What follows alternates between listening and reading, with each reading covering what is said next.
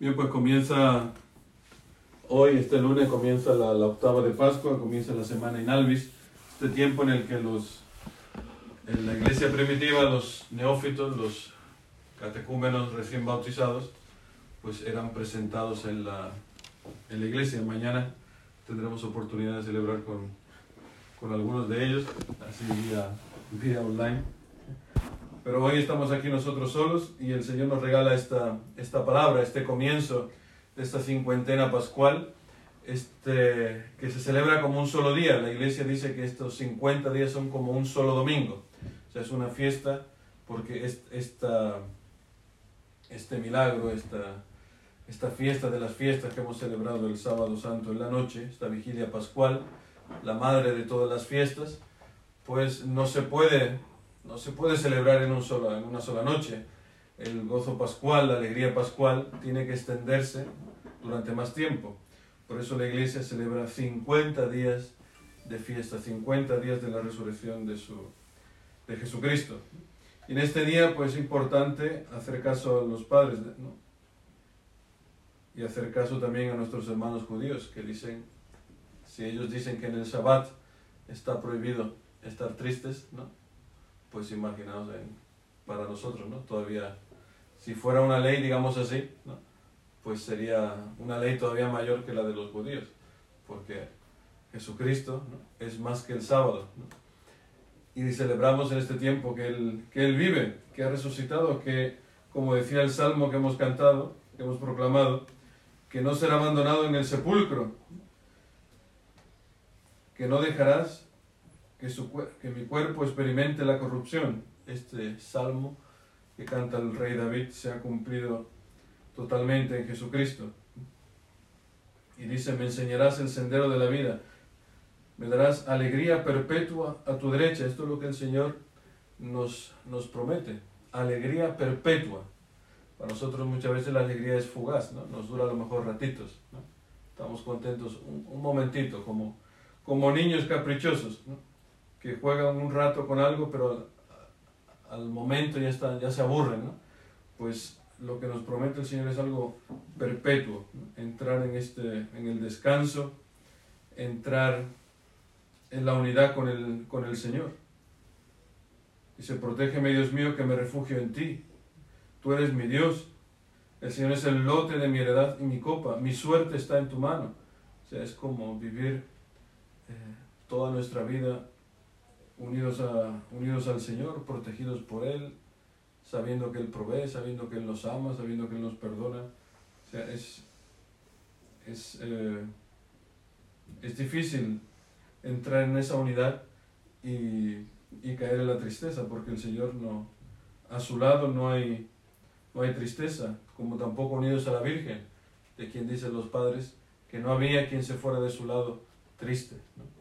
Pues Señor nos invita en este tiempo a, unirnos a Él, estar alegres, como dice Jesús, cuando les sale el encuentro a las mujeres, lo primero que les dice es, alegraos. Y ellas se acercaron, le abrazaron los pies y se postraron ante Él, lo adoraron. Y lo siguiente que les dice es, no temáis, no tengamos miedo, ¿de qué, de qué tener miedo? Si Cristo ha resucitado, la muerte ha sido vencida, Él es la es la prueba fehaciente de que, de que la muerte no tiene más, más poder. Y luego nos dará una misión, nos mandará a ser testigos de esta, de esta resurrección, que es lo más grande que hay.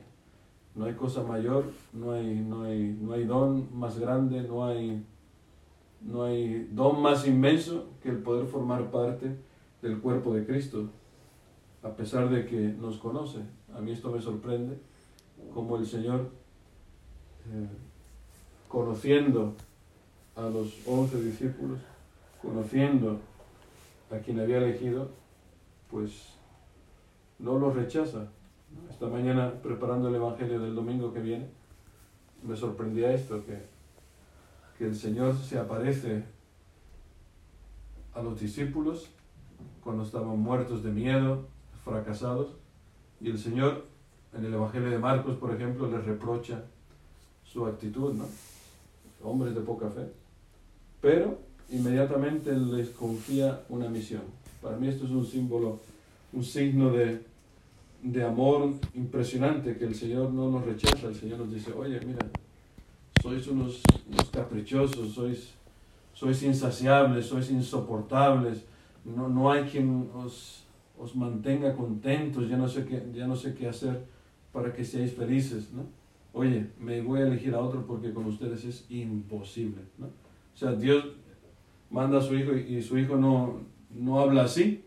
Nosotros a lo mejor sí lo haríamos, ¿no? Elegiríamos para una misión importante a gente constante, gente, gente fuerte, gente que diera la talla, ¿no? Por así decirlo. Pero el Señor se aparece a las mujeres, se aparece a los apóstoles, gente que, que no puede dar la talla, aunque quiera, y les dice, alegraos, no temáis, id a Galilea, sed mis discípulos, sed mis testigos.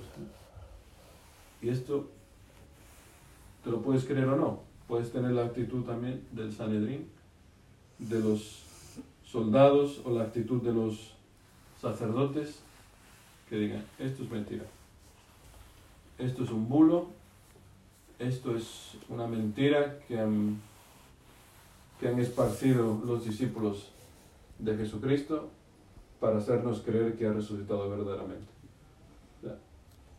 Puedes vivir así o vivir como las mujeres que se abrazaron a Jesucristo y que lo adoraron. Pues en parte está en nosotros esta elección. O sea, es el límite, es el único límite que tiene que tiene este tiempo pascual. O sea, puedes entrar en la alegría pascual o puedes entrar en la desconfianza, puedes entrar en el, en el escepticismo, puedes entrar en el cinismo, decir, va, quién sabe. Esto, pues sí está muy bonita la historia, pero a mí no me dice nada. Pues tenemos 50 días para experimentar esta resurrección de Jesucristo. Ojalá podamos, podamos experimentarla. Que así sea.